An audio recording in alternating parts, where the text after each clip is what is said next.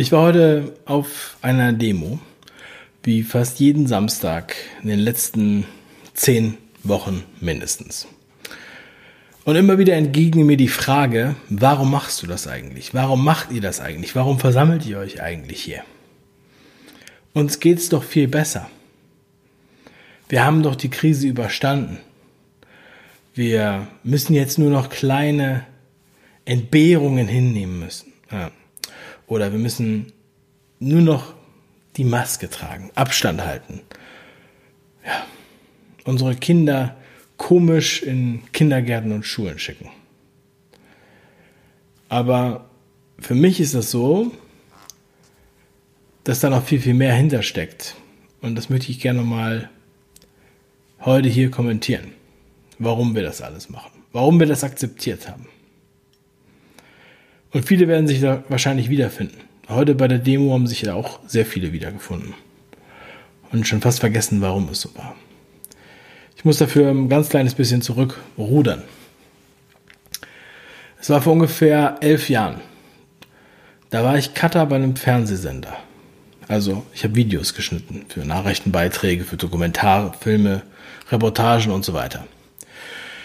Und ich sollte einen Beitrag schneiden über Afghanistan. Und ich habe sehr viel Material zugeschickt bekommen, also damals Tapes, Betacam und habe mir dieses Material angeschaut, ja. Und es waren zwei Stunden Material Afghanistan und ich habe, ich war verwundert über das, was ich da sehe. Ja, ich habe, ich habe viel Grün gesehen, ich habe Wälder und Plantagen gesehen, ich habe Früchte gesehen, äh, Menschen, denen es gut ging, Autos, ja, Zivilisation, könnte man sagen. Warum hat mich das überrascht? Ganz einfach. Das, was ich dann gesehen habe, was der Redakteur von mir erwartet hat, war, ja, also das lassen wir mal alles weg und so weiter, das darf nicht so grün wirken. Sondern in dem Beitrag sind dann nur staubige, trockene Wüste gelandet. Ja, und statt Autos nur Pferdefuhrwerke. Irgendwelche armen alten Männer, die mit ihrem Esel und einem Flug über einen total trockenen Ackerboden laufen. Dazu, ja, wurde ich mehr oder weniger eingesetzt, um solche Beiträge zu schneiden. Und warum erzähle ich das heute? Was hat das überhaupt mit diesem Thema zu tun? Ich habe jetzt aktuell Familienbesuch. Der erste Besuch seit vielen, vielen Monaten. Und ich habe da emotional auch sehr viele Höhen und Tiefen erlebt, eine richtige Achterbahnfahrt mitgemacht. Ähm, und deshalb war für mich so an der Zeit nochmal zu besinnen, wie kam es eigentlich dazu? Vor allem für diese Person. Ähm, und wir alle erinnern sicherlich die Bilder aus Italien. Italien italienische Verhältnisse und andere Länder werden jetzt herangezogen. Da wird gesagt, ja, guck mal, hier in Italien so viele Tote, so viele Särge. Ja, so viele, sogar Staus bei den Leichentransporten. Sogar Staus in den Krematorien.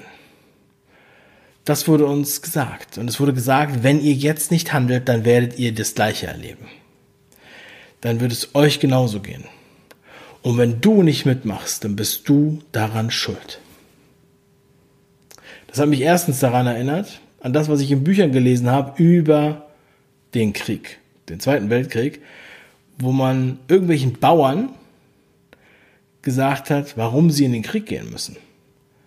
Weil diese Bauern hatten eigentlich nichts zu gewinnen in diesem Krieg. Das Einzige, das Beste, was sie halt quasi, wenn sie in den Kampf gehen, davon haben, ist, dass sie lebend da rauskommen. Warum sollten sie also anfangen? Aber es wurde ihnen gesagt, es liegt an dir, dass dieses Land untergeht. So wird es gemacht. Uns wurden diese Bilder aus Italien gezeigt. Und es wurde uns Angst gemacht. Es wurde gesagt, ihr habt es alle gesehen und wollt ihr, dass es so wird? Es wird richtig schlimm. Ihr müsst alles akzeptieren. Ihr müsst die totalen Maßnahmen akzeptieren, weil sonst wird es genauso wie in Italien. Und diese Bilder von Italien haben mich an das erinnert, was ich damals in den Afghanistan-Beitrag reingeschnitten habe. Denn es war das, was gerade da reingepasst hat, systematisch, inhaltlich. Dass die Särge, die wir aus Italien gesehen haben, überhaupt nichts mit Corona zu tun hatten, sondern von irgendetwas anderem stammten, wird ausgeblendet. Dass die äh, Krematorien Stau hatten, lag daran, dass normalerweise in Italien fast nie Leichen verbrannt werden. Das ist sehr unüblich. Deshalb haben die wenige Krematorien. Das heißt, wenn man möchte, dann kann man immer mit der Kamera ein schlimmes Bild suchen und damit manipulieren. Und die Berichterstattung, die uns solche Bilder zeigt und andere vorenthält, ja, die ist fast vergleichbar mit der, ich muss es so hart sagen, in kommunistischen Ländern. Oder in der DDR oder in China. Und ich habe es schon in einem anderen Video erwähnt. Das Video heißt Die Wahrheit über Schweden. Viele haben es gesehen. Aber für die, die es noch nicht gesehen haben, absolute Empfehlung. Ich kann nur so viel sagen. Schweden, bei Schweden wird das Haar in der Suppe gesucht. Weil Schweden sozusagen was anderes darstellt als Italien. In diesem meinungsbildenden Beitrag. Schweden, da hieß es schon seit Anfang an, Schweden der Sonderweg, denn Schweden macht vieles anders. Schweden befragt nicht nur Virologen und entscheidet epidemiologisch, sondern auch sozial. Was das bedeutet, darauf werde ich gleich zu sprechen kommen. Denn was ist in Schweden tatsächlich passiert? Heute, auch heute bei der Demo heute auf den Straßen, manche Leute auch in den Kommentaren unter den Videos, die sagen, warum regst du dich auf? Dank dieser Maßnahmen, dank Angela Merkel, dank Christian Drosten und der ganzen anderen Crew und Wieler und dem RKI leben wir heute noch, nach dem Motto. Nur dadurch haben wir es geschafft, dass es jetzt harmlos wirkt. Nur durch die Maßnahmen, nur durch die Maskenpflicht. Das wird gesagt. Und ich denke, das ist die pure Verhöhnung und eine Lüge. Denn wenn ich mir anschaue, was zum Beispiel in Schweden gemacht wurde und was die Ergebnisse sind, ich möchte da in Kürze drauf eingehen, dann kann ich keinen anderen Schluss haben. Denn in Schweden gab es keinen Lockdown. In Schweden waren die Schulen nie geschlossen. In Schweden waren die Kindergärten nicht geschlossen. Die Menschen sind in Cafés gegangen und essen gegangen. Fast so, als wäre nie irgendetwas gewesen. Es gab äh, trotzdem Tote, ja, aber sagen wir mal so, es gibt immer Tote. Und in Schweden ist, ähm, also in, sagen wir, in Deutschland zuerst mal, ist das durchschnittliche Sterbealter 81,6 Jahre im Durchschnitt. Das ist die Lebenserwartung, die man in Deutschland hat, im Durchschnitt. Die Corona-Lebenserwartung lag bei 81 Jahren. Genau im Durchschnitt. Der Durchschnitt der Corona-Lebenserwartung in Schweden ist übrigens 86 Jahre. Aber darum geht es noch nicht mal. Denn das, was ich vorhin meinte, nicht nur die epidemiologischen Quarantäne, super Abstand und so weiter Maßnahmen, sondern auch die sozialen Ab ähm, äh, Maßnahmen sind entscheidend. Denn Schweden hatte in dieser Zeit nicht mehr Scheidungen als sonst. Deutschland schon. In Deutschland gab es auch mehr häusliche Gewalt. In Schweden nicht. Und in Schweden gab es auch nicht mehr Suizide. Und das müssen wir, auch wenn es immer wieder versucht wird, es auszublenden und nicht darüber zu sprechen, es ist fast schon einer Verharmlosung gleicht, darüber sprechen, sollte man das mit in die Waagschale werfen.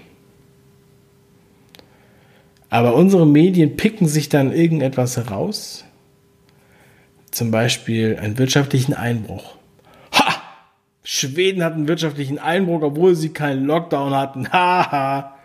Ja, weil sie sehr stark vom äh, Ausland angewiesen sind. Export und auch Import. Und wenn der Rest der Welt zumacht, dann hat das auch Auswirkungen auf die. Aber was hat das für die Lebensqualität bedeutet? Was bedeutet es für die, den sozialen Umgang? Menschen umarmen, Bussi geben. Was bedeutet es für unsere Kinder? Und was wird es in Zukunft bedeuten und was wird es für die bedeuten?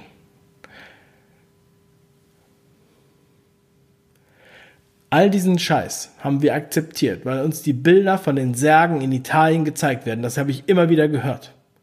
Heute wird mir erzählt, ja, denk doch mal an die Zahlen in den USA, denk doch mal an die Zahlen in Brasilien.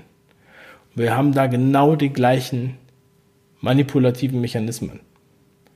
Ich muss es so ganz klar sagen, weil ich mittlerweile sehr ungeduldig bin. Gelinde gesagt. Und ich möchte gerne, dass ihr dieses Video rausgebt an die Leute. Denn die Schäden, die das alles verursacht hat, die haben ja noch nicht mal angefangen. Und die sind auch noch nicht beendet. Und die werden wir erst noch sehen. Und ich möchte nicht, dass wir dieses Experiment noch weiter treiben. Ich möchte es nicht für meine Kinder und ich möchte es auch nicht für eure Kinder. Ich möchte es auch nicht für euch persönlich, wenn ihr keine Kinder habt. Es kann nicht gut gehen. Und es ist so seltsam, dass Schweden in der öffentlichen Meinung so verunglimpft wird, obwohl die so einen guten Weg gewählt haben. Schaut euch das Schweden-Video nochmal an. Mir war das so wichtig, dass ich das heute nochmal ansprechen will. Weil viele nicht verstehen, warum macht ihr diese Demo? Warum trefft ihr euch? Warum redet ihr dann noch? Warum macht ihr das immer noch? Manche denken, es ginge um irgendeinen anderen Firlefanz. Sie machen es, wir machen es für alle und für unser, unsere Zukunft, unsere Freiheit. Und ähm, die Zensur schlägt um sich. Auf diesem Kanal nicht. Bisher wird noch kein Video gelöscht. Aber auf meinem Backup-Kanal, Dave Brüch Archiv, oder Archivkanal Dave Brüch heißt er, wurden die Sucharit Bhakti Videos gelöscht. Wegen Unangemessenheit. Hat YouTube die gelöscht. Es ist der Wahnsinn. Warum passiert sowas? Ich denke, das sollte jeder langsam nachvollziehen können, dass da irgendwas nicht läuft.